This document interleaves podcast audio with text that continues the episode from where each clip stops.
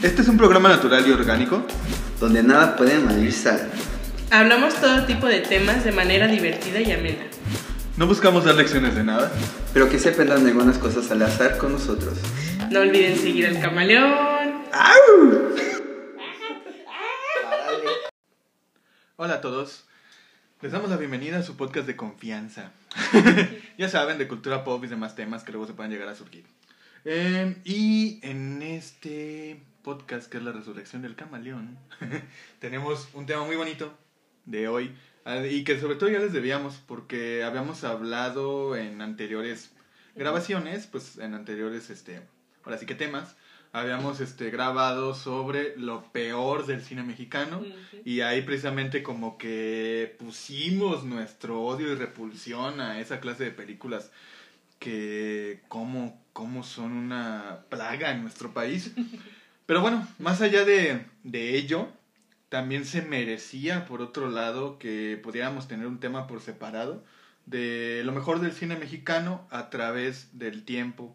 Entonces pienso yo que este es el tema de reivindicación y que posiblemente a mucha gente que ya hispanoparlantes, ¿no? Eh, que no conozcan así como del todo nuestro cine, pues por lo menos les va a ayudar a conocer pues lo mejorcito que existe de acuerdo a nuestras opiniones. Y más allá de ello, pues ahora presento a nuestros compañeros. H, ¿cómo estás hoy? Muy bien, aquí listos para hablar de esas películas mexicanas que mm, nos hacen evocar sentimientos. Paquito. Pues aquí estamos para que vean que no somos malinchistas.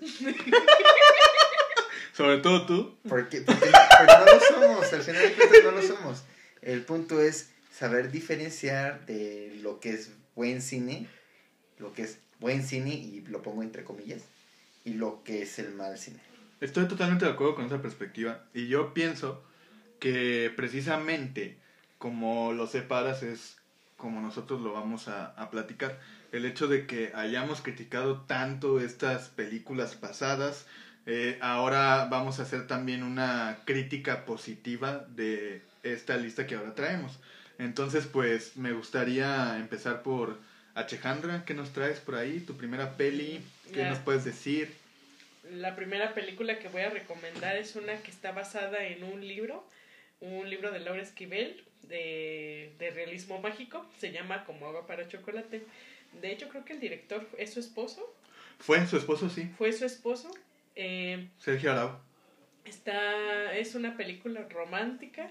eh, habla precisamente de la historia de una chica que tiene ese poder mágico de transmitir sus emociones a través de la comida.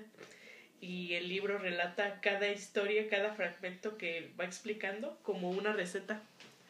Entonces... es De cocina. Sí, una receta de cocina. Está muy bonita la historia. La adaptación del libro, pues sí está, pues digamos, muy bien hecha. Eh, esos elementos, la música, los colores, todo está mm, eh, muy bien cuidado. Yo creo que porque era su esposa, ¿no? Eh, y además el, el, el actor que está actuando ahí no es mexicano, es italiano y creo que a la mera hora lo, lo pudieron contratar porque hubo como un detallito de que si lo tomaban en cuenta, no lo tomaban en cuenta y pues de hecho se ve en la película que no, no habla español correctamente, de hecho lo que tuvieron que hacer fue doblar su voz porque no, de hecho si prestan atención en unos detalles así como de cuando él está hablando, sí se, bueno, el italiano es un poco Sí, lengua Parecido. romance al final. es un poco parecido, pero sí se ve claramente que no, no es su voz y se escucha. Pero si son románticos, empedernidos, les va a gustar.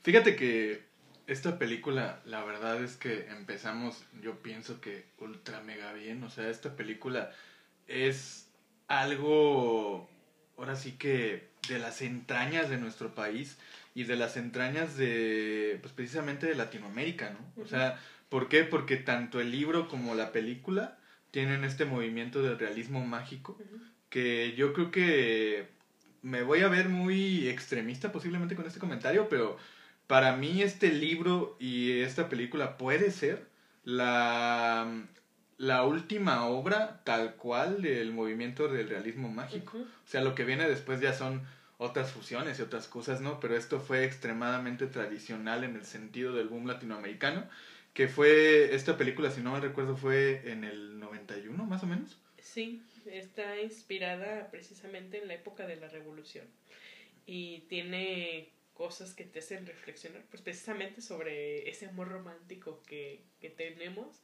y hay una explicación que dice que los seres humanos tenemos dentro en nuestro interior tenemos una caja de cerillos Ah, está hermosa esa explicación. y este pero lo que tenemos que hacer es prenderlos uno por uno porque si los prendemos todos eh, lo que va a pasar es que de la emoción como de, del éxtasis podemos morir y vemos como que en el momento en que se muere por encender de golpe toda la caja de cerillos es ver como que el paraíso, ¿no? Lo, lo bonito. Y bueno, les voy a hacer spoiler de, de la película. Tan, tan. Sí. Spoiler alert.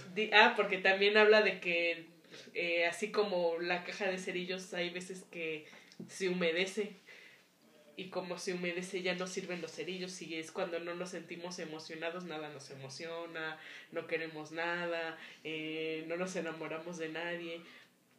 Pero también está la contraparte de que si lo hacemos, si damos todo, entonces puede, entonces puede ser que vayamos a perecer. Y habla, en el libro lo relatan mejor, porque en la película yo creo que no iban a mostrar toda esa parte. De hecho, en la película el que, le, el que le da el resumen precisamente es este Mario Iván Martínez, el que le da ese discurso. De hecho, Ajá. ese señor era el que trabajaba con Chabelo. Sí, el que cantaba los... Ajá, el que contaba los cuentos con los títeres, sí. Sí. Este, que ahí hace una excelente actuación en esa película, Maribán Martínez. Y de hecho, sí, yo precisamente recomendaría que leyeran el libro para ver el discurso completo, que está espectacular ese, ese discurso. Y vean la película cómo hizo el resumen en un diálogo. La verdad es que ambos valen mucho la pena y explican precisamente lo que es una pasión humana con una metáfora exquisita. De hecho, ah, del final también eh, habla de cómo eh, la protagonista, cada vez que estaba triste, se ponía a tejer. Entonces, de toda esta tristeza que tuvo al final de la historia, dice que era tanto su tejido que cubrió completo todo el terreno de donde estaba este pues la casa.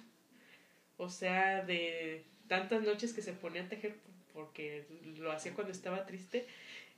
O sea, imagínense cuánto sufrió que la porque era una colcha, era una colcha que desde el momento que conoce a este chavo que era pues con el que se iba a casar, pero pues Sucedió lo que sucedió, para le- no spoilear. Le, hace una gatada, que no, no voy a decir cuál es, pero le hace una gatada y desde ese momento empieza a tejer y ya hasta el final, que es cuando pues digamos que sucede esto, que es de la caja de cerillos y o sea, tú imaginarte eso de que cómo puede extender eh, qué tan grande tendría que estar la colcha, cuántas noches tuvo que haber estado llorando como para una colcha del tamaño casi de una de un terreno, o sea, como que no no me lo imagino.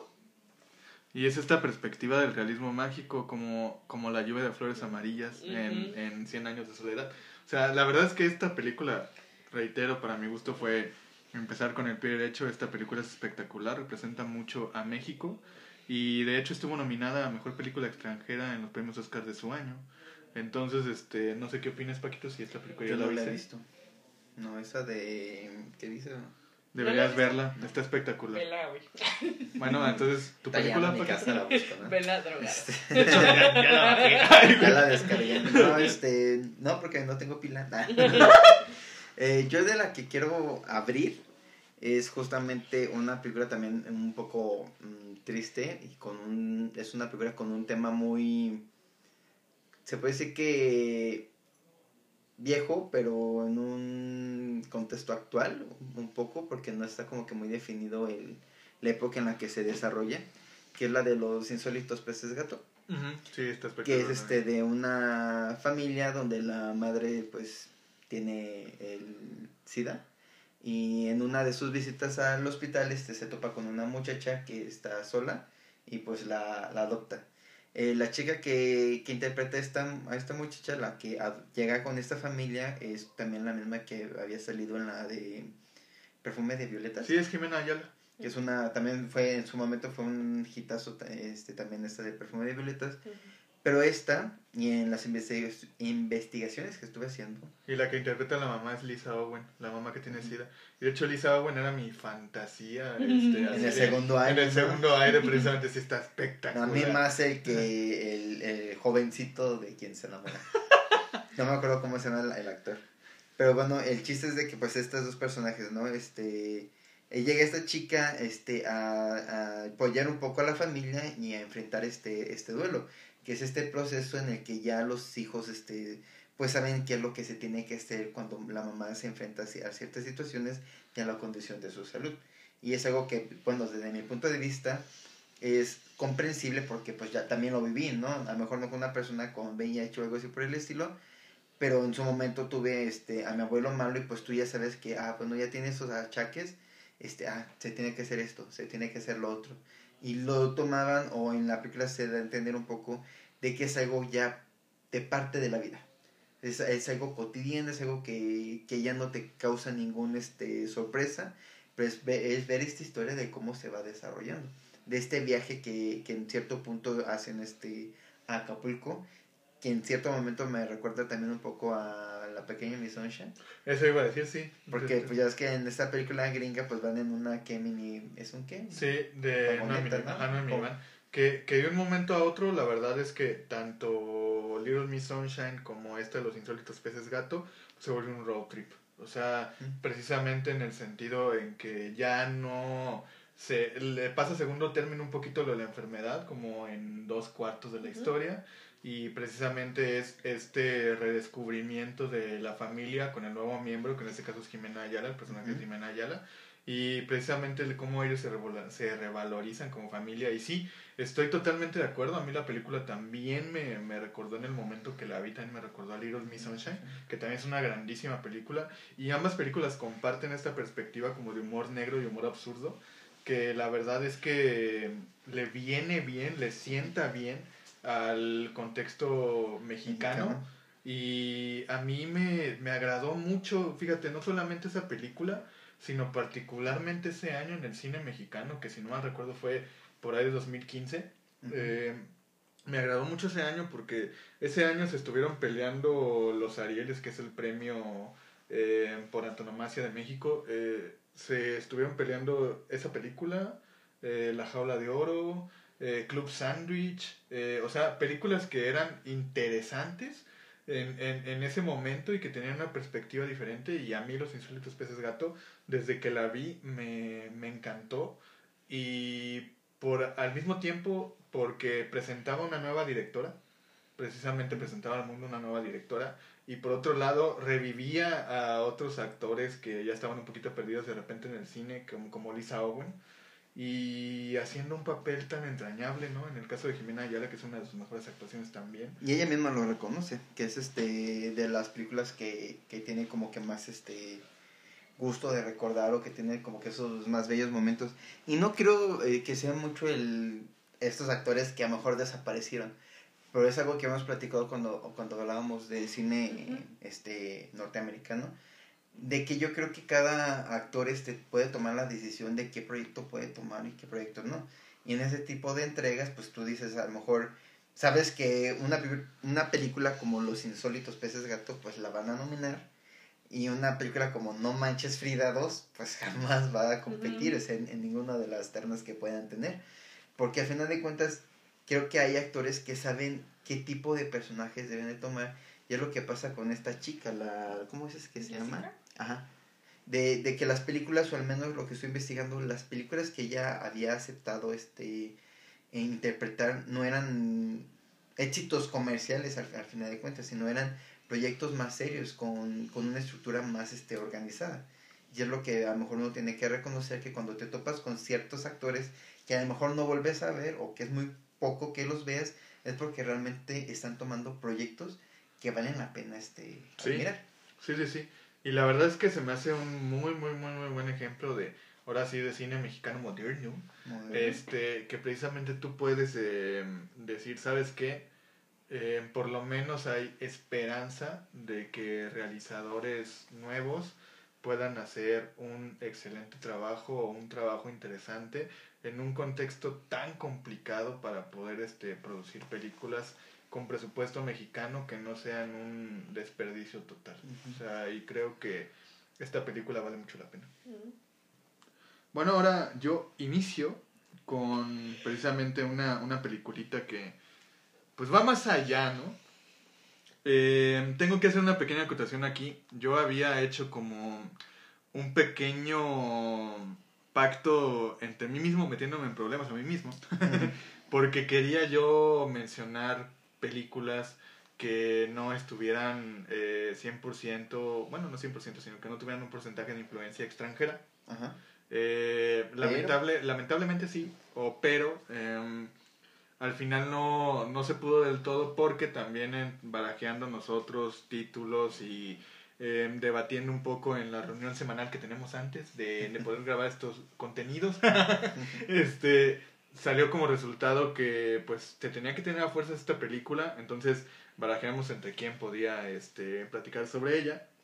Y bueno, esta película es la de Los Olvidados, que cabe resaltar que por supuesto que es un peliculón, de hecho yo me atrevería a decir, eh, ahora sí, siendo brutalmente em, extremo, ¿verdad? Que es la mejor película en la historia del cine mexicano. ¿Por qué? Porque tan solo es patrimonio intangible de la humanidad según la UNESCO esta película, junto con em, una de Fritz Lang.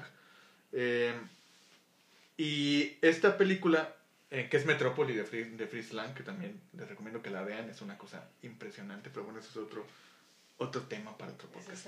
otro Este, entonces resulta que esta película, la verdad es que siempre ha sido de mis favoritas. Siempre, siempre, siempre, siempre, siempre. De hecho, yo me di cuenta hasta hace poco tiempo, fíjense, es curioso. me di cuenta hasta hace poco tiempo que Buñuel es uno de mis directores favoritos porque muchas de mis películas favoritas precisamente tanto en español como mexicanas como latinoamericanas o sea tenía que ver Buñuel en todas o en, en muchas este pero sí, mi problema me peleaba un poco porque decía, bueno, quiero hablar de 100% México, pero en este caso, eh, pues tengo que hacer esta excepción y decir que Los Olvidados es una película de 1950 que precisamente encaja con este periodo de la época de oro del cine mexicano, que para muchos la época de oro del cine mexicano empezó eh, iniciados los años 20 y terminó en 1957, en abril de 1957, con la muerte de Pedro Infante, que fue precisamente el exponente más grande de la época de oro del cine mexicano, que cabe resaltar que en la época del cine mexicano pues hubo demasiados clichés. Y llegaron eh, producciones extranjeras y, y por qué de repente se comenzó a hacer eso porque estaba la guerra en boga y Estados Unidos no podía hacer tantas películas entonces comenzó a llevar elementos hollywoodenses a México para que los instruyeran y pudiera haber un intercambio cultural entre ellos. Como México era la potencia más grande en aquella época eh, en Latinoamérica de obviamente de comunicación eh, y de medios audiovisuales, pues hicieron este pacto y ellos con producciones eh, gringas y mexicanas y con preparación gringa en materia técnica, comenzaron a hacer infinidad de películas y Buñuel de repente por todo esto de la, de la, de la guerrilla que se estaba gestando en su país, en España, eh, pues viene para acá y comienza a hacer producciones en México. Posteriormente se nacionaliza, hace esta película. ¿Y qué es lo que tiene de particular? Que a diferencia del cine mexicano de la época de oro, no solapa al pobre. No lo hace un bonachón que todo el tiempo es... em, Buena onda. buena onda y aparte que tiene un infortunio espectacular y que siempre le toca sufrir y que todo el tiempo eh, le pasan mal. cosas malas y que el rico siempre son los malvados, lo lo pisotea. pisotean, o sea, no, no tiene esta perspectiva unilateral de la pobreza como, como precisamente lo hace el cine mexicano de la época de oro sino que más bien hace una crítica y empieza precisamente haciendo un discurso espectacular que le recomiendo que vean la película que dice que ellos no le van a no van a hacer una recomendación o no les van a resolver el problema de, de los factores de pobreza sino que ellos van a se lo dejan a las autoridades competentes no y precisamente la historia va de todo todos estos desafortunados que están envueltos en este halo de, de pobreza pues precisamente los ponen como supervivientes, como sobrevivientes de una situación horrible del país y no los ponen como gente buena, los ponen de hecho como gente vivaz, como gente, eh, ahora sí que trácala, como, como, Trácala. como, como casi ca- Oportunista. como oportunistas y de hecho esta película retrata también el, el- al ser humano en general, no solo a los pobres, que es dolorosa a más no poder, tienen demasiados twists de hecho, yo hace, hace poquito, hace alrededor de dos meses, más o menos tres meses, volví a ver la película. Y es una película que se te va así. O sea, es una película que se te va rapidísimo. Es un guion espectacular, tiene un desarrollo de personajes brutal. Y tiene a uno de los mm, malvados y los villanos más espectaculares de la historia del cine, que es el Jaibo, interpretado por este, por este Roberto Cobo, que de hecho también vamos a hablar de él posteriormente pero está también espectacular ese papel y sobre todo el final, el final que les recomiendo de verdad, de verdad, de verdad que vean en serio, es una brutalidad. ¿Por qué? Porque te da a entender de que no hay esperanza. O sea, de que realmente el poquito halo de, ahora sí que de positividad que tú podías tener en la realidad mexicana de esa época, no existe porque no hay nadie que apoye ni a los niños, ni a los ancianos, ni a los adultos pobres que están en las zonas más marginadas de México. Entonces es una película espectacular con aspectos todavía surrealistas, tiene unos peque unas pequeñas escenas este, surrealistas, sobre todo les recomiendo una que es de, de un sueño de un, de un niño, de los personajes principales, que tiene que ver con una gallina. Sí. Eh, les recomiendo que la busquen esa escena y que no se pierdan esta película que está espectacular, de verdad. Eso es un- una grandísima producción mexicana y que vale la pena tener en cuenta.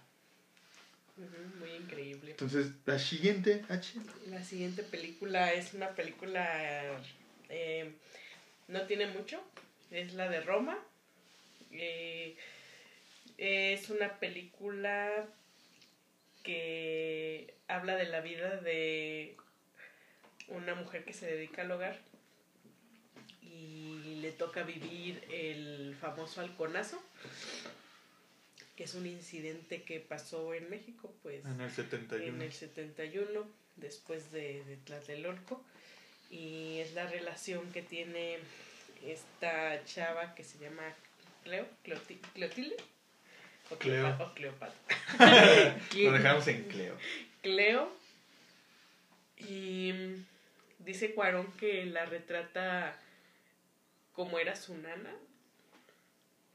De hecho, también en la película de Y tu mamá también, eh, la nana de Tenoch está retratada como ella.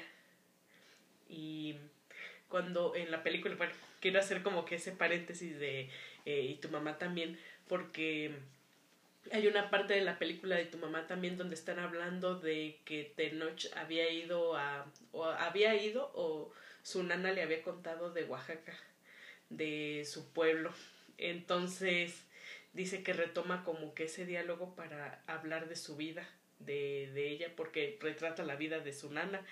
Entonces él estuvo eh, tratando de reconstruir todos esos acontecimientos de su vida y no nada más su vida, su propia casa, porque es su casa de la infancia.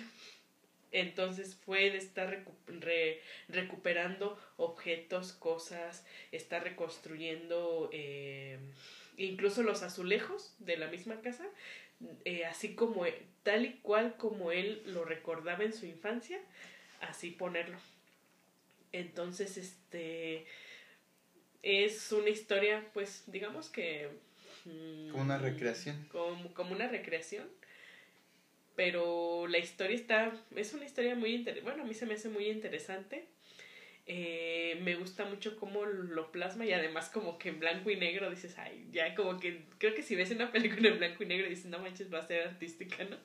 Entonces hubo mucho meme ahí de, de por lo mismo de que la habían hecho en blanco y negro, de que así, pues nada más por eso, ¿no? Ya, ya nada más por eso está sobrevalorada o eh, de repente críticas de eh, la actriz.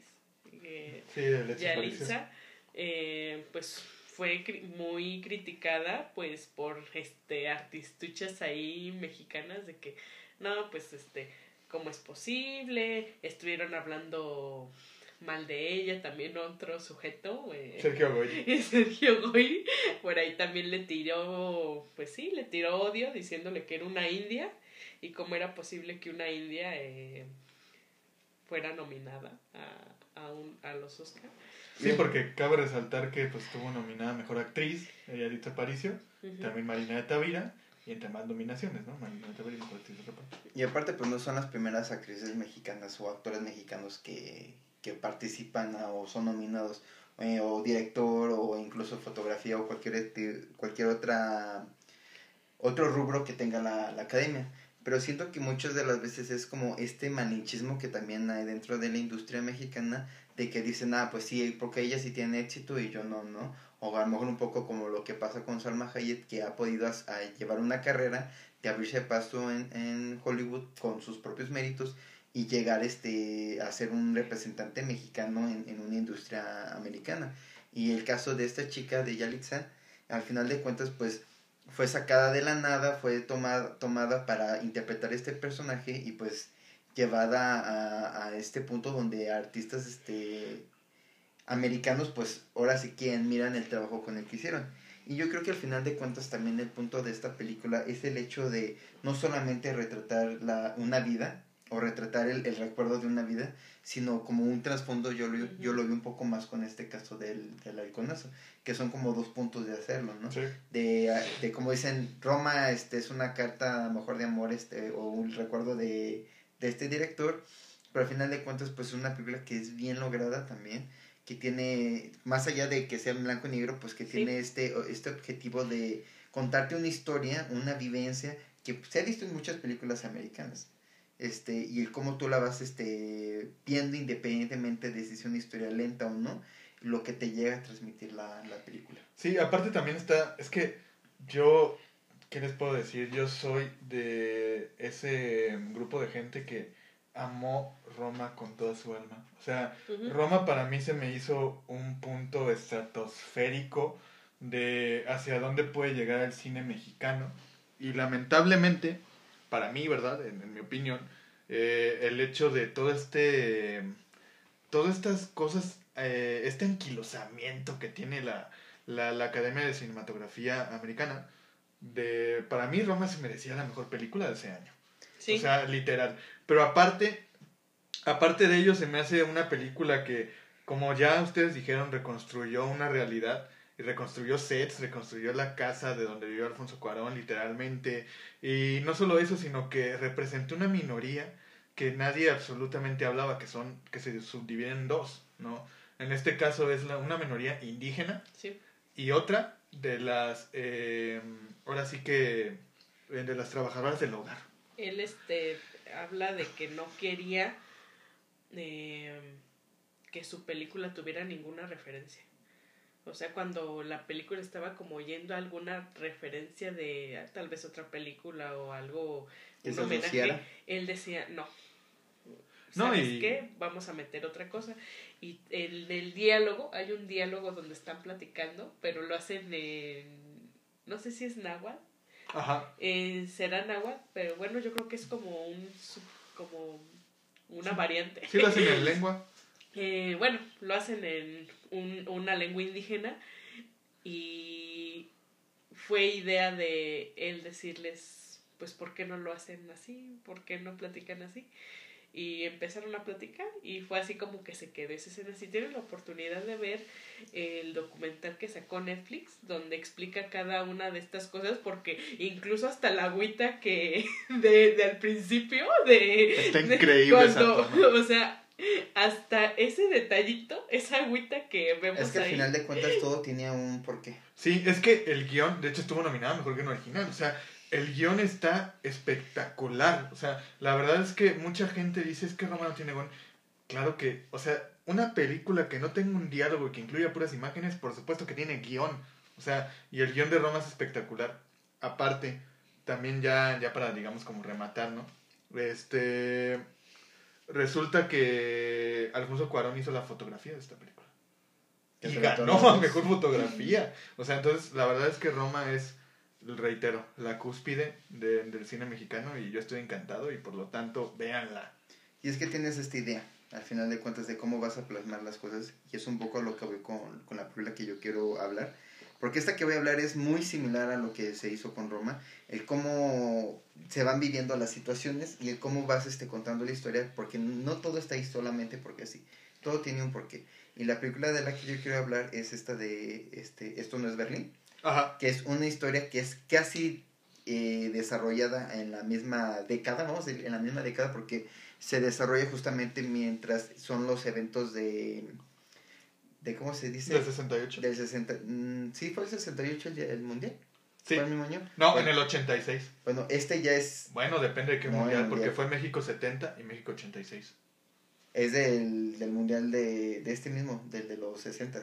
Ah, entonces fue México 70. Ah, en el 70 fue el mundial. Ajá. Aunque fue, no, es porque la película se desarrolla en este, en esta, en este año, en el que está este justamente pasando a México por, por esta situación, pero es más desde el punto de vista de, de unos adolescentes y del cómo van teniendo su descubrimiento. Que al final de cuentas a lo mejor Roma tiene estos detalles de una pérdida, de una, de la vivencia de una familia. Acá en Esto no es Berlín, a pesar de que es una historia o son conceptos ya vistos de cómo estás este, viviendo la adolescencia, es el cómo va entrando el, el gusto de la, de la gente por ciertos géneros, o el cómo se vive en la Ciudad de México este, determinadas zonas. Y yo a pesar de que digas, haz una película que se de- desarrolla en el, en el año 70 o en los 60, 70, X, eh, X década, que es esta vivencia que tienen es- esos adolescentes en torno al género de lo que son los punk. Es posponga, ajá. Ajá, eh, todo esto de lo que son las drogas, el autodescubrimiento o el descubrimiento de una orientación, son cosas que se pueden ver todavía muy, eh, muy a la fecha. A lo mejor nosotros como, como jóvenes de un, este, de una, ¿cómo se puede decir? Bueno, que somos foráneos, que somos más, este, de Sí, de provincia. de provin- no de la exactamente, que somos provincianos, siento que lo que se, tra- se plasma mucho en esta de Esto no es Berlín, es el cómo, cómo viven los adolescentes en, en esta gran ciudad, que yo, yo al menos así lo veo, el cómo se puede desarrollar en el arte, del cómo tomas cosas de otros lados para, para interpretarlas o para reinterpretarlas, y lo hemos visto en la educación, que para tomar modelos educativos lo tomas de otras de otros países y esto te lo marca mucho la película. Que ¿Por qué no haces algo propio? Algo que sea muy tuyo, algo que sea nacional. No que tomes un- a lo mejor una corriente este, europea o una corriente gringa, sino que sea algo que venga realmente de las raíces, porque al final de cuentas sabemos que México tiene mucho que dar y tiene mucho de dónde es- escarbar. Mucha cultura. Y, y de hecho, en un diálogo, este, de, de- y es de donde sale el nombre de la película, que el, adol- el protagonista principal, este, porque son dos, este, el chico este, está con, con otro que es más grande que él, este, que es homosexual, Ajá. Que está haciendo tus pinturas y, y un poco de rebeldía en, to- en todo esto y pues quiere presentarse al final de cuentas en una, en una exposición este, pública en un museo, pues el que lo, lo busco, pues dice, es que esto no es Berlín. O sea, no estás en un país donde se, se viva lo mismo que estás viviendo allá. Y una de las cosas que, que me marca mucho es durante esta época de, de los partidos, de cuando están pasando las, esas situaciones, no sé si haya sido un hecho real o no, sino que este chico que en una de sus explosiones artísticas pues arma este en un, eh, afuera de un estadio están este pues la gente viendo a los jugadores y toda la cosa en lo que pasan en sus camionetas llegan estos y dan este lo que es el choque cultural que ellos tienen junto con esas situaciones que vivieron en, en tanto lo de Tlatelolco, lo que fue este el halconazo y el cómo este dan a entender de que pues México estaba matando a sus estudiantes. Es una pequeña este reseña que hacen, que de hecho la, la escena trae un personaje también, esto es un pequeño spoiler, en el que pues están haciendo esta discusión y está arriba de un edificio un chavo y pues se avienta y tú te dices, güey, no mames, o sea, se aventó, pero pues al final de cuentas es, es un muñeco que ellos mismos prepararon para que se moviera como si se estuviera este ahorcando. Es un pequeño robot. Sí que era un performance. Exactamente, era un performance, pero es el cómo, cómo este, logran exponer esta cultura que ellos traen. Sí, fíjate que la verdad, mm, yo de esa película le tengo muchas ganas desde hace mucho tiempo. Lamentablemente, eh, por las limitantes, y esto lo volvemos a repetir, ¿no? Pero lamentablemente por las limitantes eh, que existen en nuestro país con respecto a la distribución y todo esto, es complicado encontrarla, pero de hecho esta película yo le tenía muchas ganas por lo mismo, porque todos los críticos precisamente han tenido una perspectiva muy parecida a lo que dices y y obviamente pues no queda otra más que intentar ver la película y sobre todo la crítica y la perspectiva que tiene con respecto a, a estos años tan convulsos. Porque es muy fácil tomar una perspectiva de, pues ahora sí que beatificar precisamente a, a los estudiantes o tomar una perspectiva como muy, muy radical, muy rebelde de cómo fueron las cosas pero un punto medio donde tú tomes a adolescentes comunes y corrientes con aspiraciones en el contexto que se vive, esa es una perspectiva distinta. Y es algo que es muy real. Y es algo que es muy real, sí. Bueno, eh, la siguiente película que yo voy a decir, la verdad es que mi perspectiva de, de hablar de las películas que yo traje, pues fue como un poquito en orden cronológico, tratar de eh, diseccionarla en, en, en épocas del cine mexicano. La primera que, como ya dije, le hice contrapunto a, a la época de oro del cine mexicano.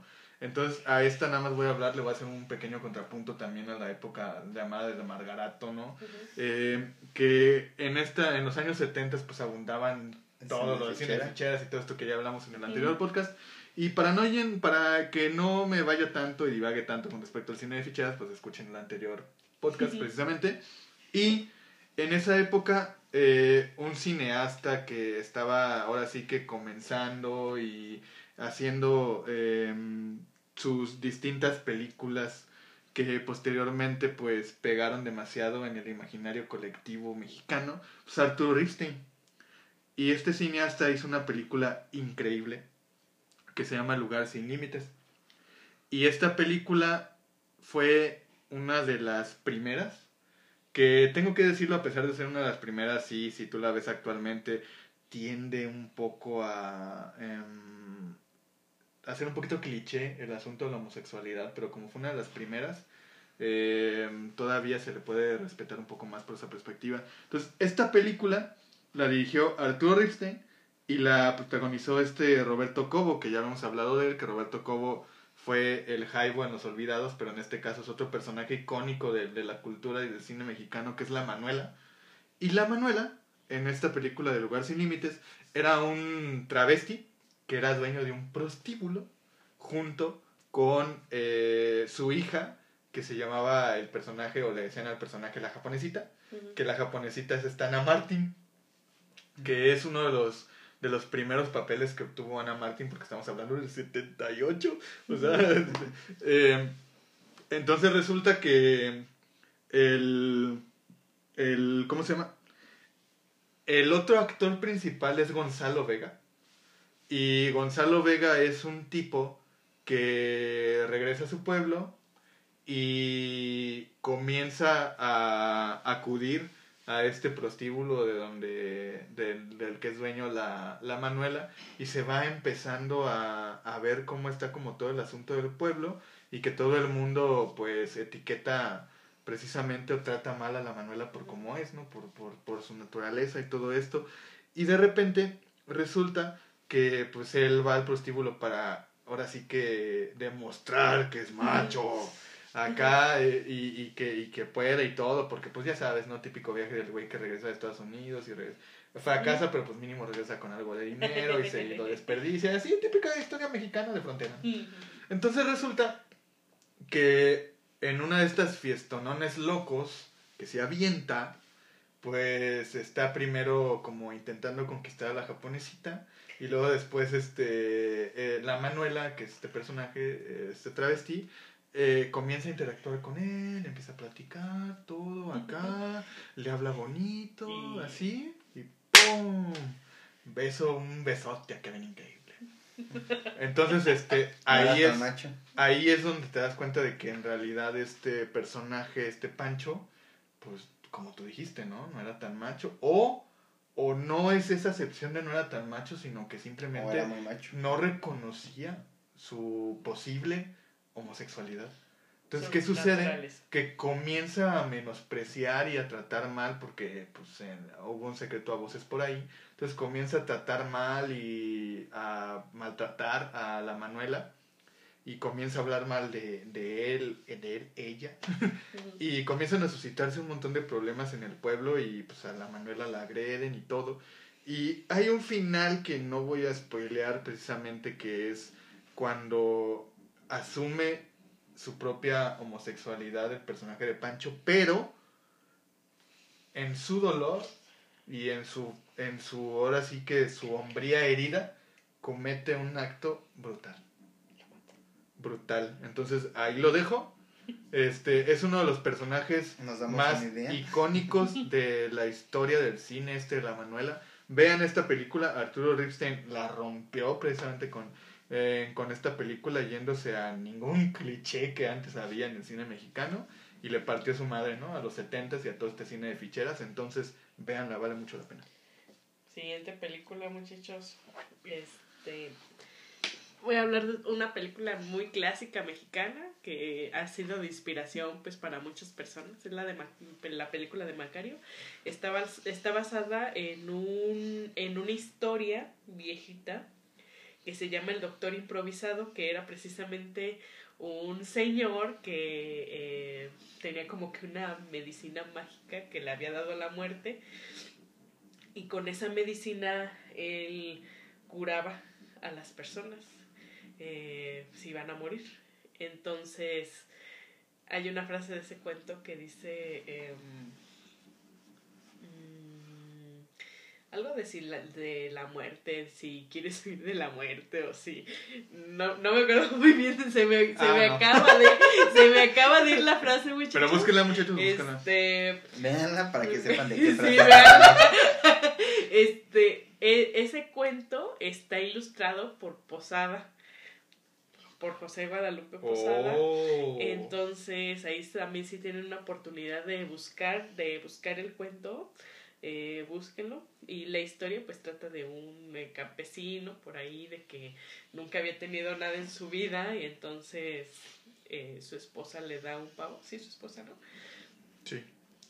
Eh, le da un pavo y él decide quedárselo para él y no darle a nadie. O sea, irse solo a comerse su, su animal.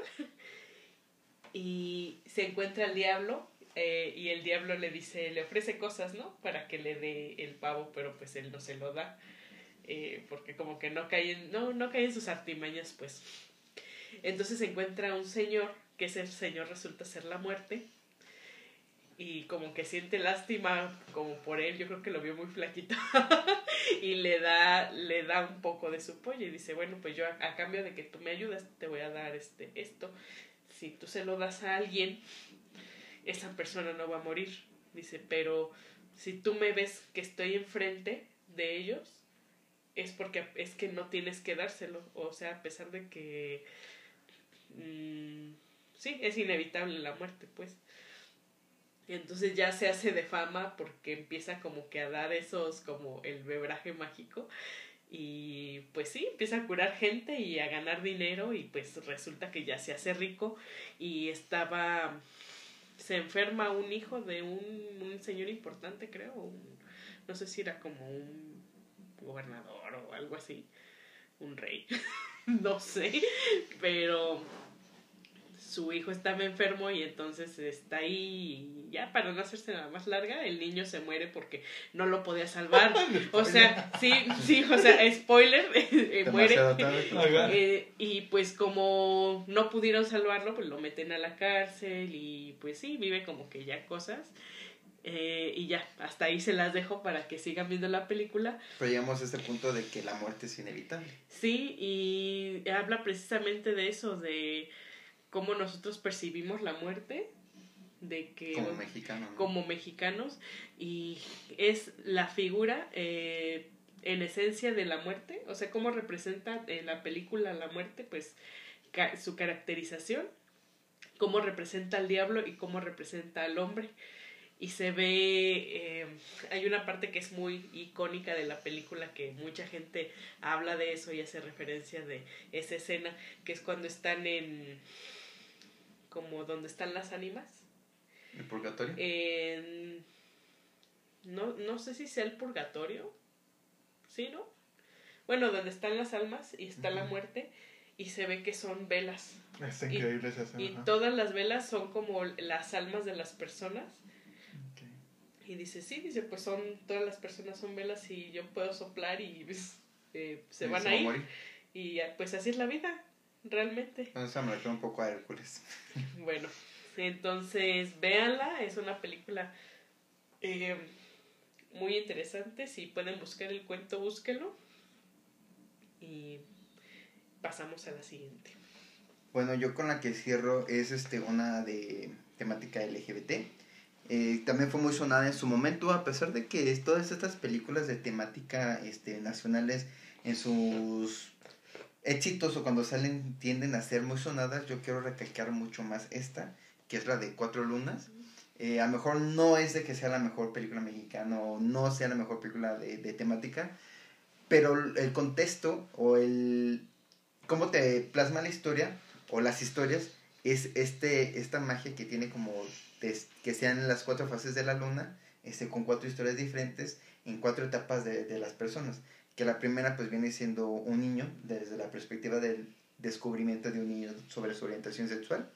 La segunda es el descubrimiento de tu orientación sexual, o yo lo veo así, ya en una adolescencia, que son dos chavos que son amigos de años y que pues por azares del destino se vuelven a topar y pues descubren su, su verdadera naturaleza la tercera, que es algo pues más este, factible en, esta época, que viene siendo ya una pareja establecida y las contradicciones que pueden tener, las diferencias que pueden tener y el engaño que, que se puede suscitar. Y la cuarta, que a lo mejor mucha gente no lo sabe o no lo quiere ver, pero es una verdad este, oculta, por decirlo así, es como un hombre mayor, casado con una familia, este, llega a acudir a saunas o baños este, donde van hombres, pues justamente para tener este, este tipo de encuentros, ¿no? Sexuales. Y el cómo es este la, o cómo fue la, la sexualidad en ese momento. En esencia, lo que te engloba casi toda la película son estas diferentes etapas y el cómo en otros años era más difícil aceptarte, el más, este, lo más difícil, cómo decirlo a tu familia, el tener que ocultarte, el tener que fingir formar una familia, querer una, una mujer o un hombre dependiendo de tu orientación para, para poder este, seguir viviendo con tu plenitud, aunque estés este, en una situación en la que realmente no eres feliz. Porque a fin de cuentas es algo que pasa, que hay gente que prefiere ocultar su homosexualidad o prefiere ocultar su homosexualidad para tener que estar en esta situación y estar engañando a su pareja. Que sabemos que, que pues son situaciones que pasan de una u otra manera. Lo curioso de la película es de que te va contando las cuatro al, al mismo tiempo, este, cada una en, en, determinado momento y en diferentes tiempos, pero te llega a dar a entender cómo este, va, va cambiando la situación, y más en el aspecto del niño. Que el niño, a pesar de que es una historia como del 2012 2015, creo que salió, no recuerdo bien, pues a pesar de que es un niño y el papá es súper machista, ya cuando descubren la, las decisiones del niño, la orientación o los actos que tuvo, pues el papá decide, bueno, a lo mejor no voy a cambiar lo que eres, pero pues te voy a ayudar a que seas más fuerte. O te voy a ayudar a que sepas defenderte de las personas que te van a, querer hacer menos. Porque al momento de que uno tiene que salir de, del closet, pues es, es algo con lo que teme enfrentarse de lo- cómo lo va a aceptar la sociedad o cómo lo puede rechazar y cómo va a tener que, que actuar ante todo esto. No, la verdad es que pues, está brutal. Sí me acuerdo de esa película. Yo también porque decían que creo que tiene una escena muy explícita, ¿no? De los chavos... Donde están teniendo relaciones. Sí, de hecho es sí, cómica, o sea, de hecho es cómica. Y sí decían, yo me acuerdo que me la recomendaron por eso, por la No es tan real, ah, no es tan real, pero sí está cómica esa escena. O sea, yo la conocí por eso. No, pues la verdad es que Cada está, quien. está en otro nivel, sí. Cada quien. Bueno, yo con la película que voy a cerrar es una bastante fuerte, que es la de Después de Lucía, de 2012, de Michel Franco. Es una película que está protagonizada por la hija de la Elena Orbit, que es Tesaía, y por otro señor que se llama Hernán Mendoza, que de hecho ese señor eh, hizo una telenovela que se llamaba Los Sánchez, que era uno de los amigos del personaje principal. Este, su personaje se llamaba Cachito, le decían Cachito. era, era un señor gordito así, barbón. El punto es que esta película está. Híjole, está increíble. O sea, a mí, cuando yo, cuando yo la vi, habían dicho que estaba brutal, que te iba a incomodar un buen, que, que estaba muy fuerte, ¿no? Que tenía un contenido muy fuerte. Y yo me esperaba algo muy explícito, que sí lo es, pero no me esperaba una manera, una estructura cinematográfica tan compleja, tan artística, tan sofisticada. O sea, porque la película, tú puedes decir, tiene grandes actuaciones y por supuesto que las tiene, pero la verdad es que los planos que hace Ernesto, este Michel Franco, que son planos curiosísimos, hay planos que luego están como medio inclinados, la iluminación que tiene, o sea, son cosas que no son comunes, la verdad. Él experimentó con, con, con todo esto y sobre todo el tema, el cómo trata el tema del bullying, el tema del acoso escolar, es la verdad muy, muy, muy, muy, muy, muy única y fue una película que en su momento le dolió a México. O sea, literalmente lo dolió a México, le costó trabajo a Michelle Franco inclusive estrenarla en el Mm. país. Fue súper ultra mega reconocida en Cannes. O sea, ese año le fue tan espectacular en crítica que no tuvieron otra más que aceptar que se distribuyera en el país y que pudiéramos ver una película que proyectaba una realidad muy dolorosa para nosotros. El final es increíblemente triste, o sea, y está de algún modo relativamente satisfactorio por cómo termina, pero también es el dolor de un padre de familia que Ujú. tú dices de verdad, ¿cómo pudo llegar a esto? Entonces yo les recomiendo que más allá que yo les pueda spoilear algo sobre la historia o que yo les pueda adelantar algo sobre la historia, les recomiendo que les pique un poquito como de repente el gusanito de la curiosidad, la busquen, vale muchísimo la pena. En realidad, si de repente no eres alguien que ves mucho la historia o las actuaciones, este tipo de detalles, de verdad la producción es perfecta, o sea, la, la, las tomas que, que él hace, lo reitero, la iluminación, los escenarios, se nota de verdad que no había presupuesto, pero que su imaginación, su creatividad y su capacidad dieron lo suficiente para sacar adelante esta película. Entonces vale cada maldito minuto. O sea, y de verdad, de verdad, véanla, es una película que es un honor y al mismo tiempo es un dolor poder tener un producto tan bien elaborado que de verdad proyecte la realidad mexicana tal como es y la incapacidad de padres de familia, maestros, autoridades y los mismos estudiantes alrededor en el tema del acoso escolar. Bueno, esto es nuestras recomendaciones de las mejores películas del cine mexicano. Esperemos que les hayan gustado y por favor búsquenlas. Que Y, se tomen el tiempo de y tómense el tiempo de verlas. Y también, eh, como dicen por ahí, vean las películas malas para aprender y las películas buenas también para aprender. Y bueno, esa es la lección de hoy. O como yo, no vean las películas malas para no perder su tiempo. Mejor vean películas que realmente vale la pena admirar, Como estas. como estas. Entonces, esas son las lecciones que van a aprender. Hasta la próxima. Los amamos. Bye.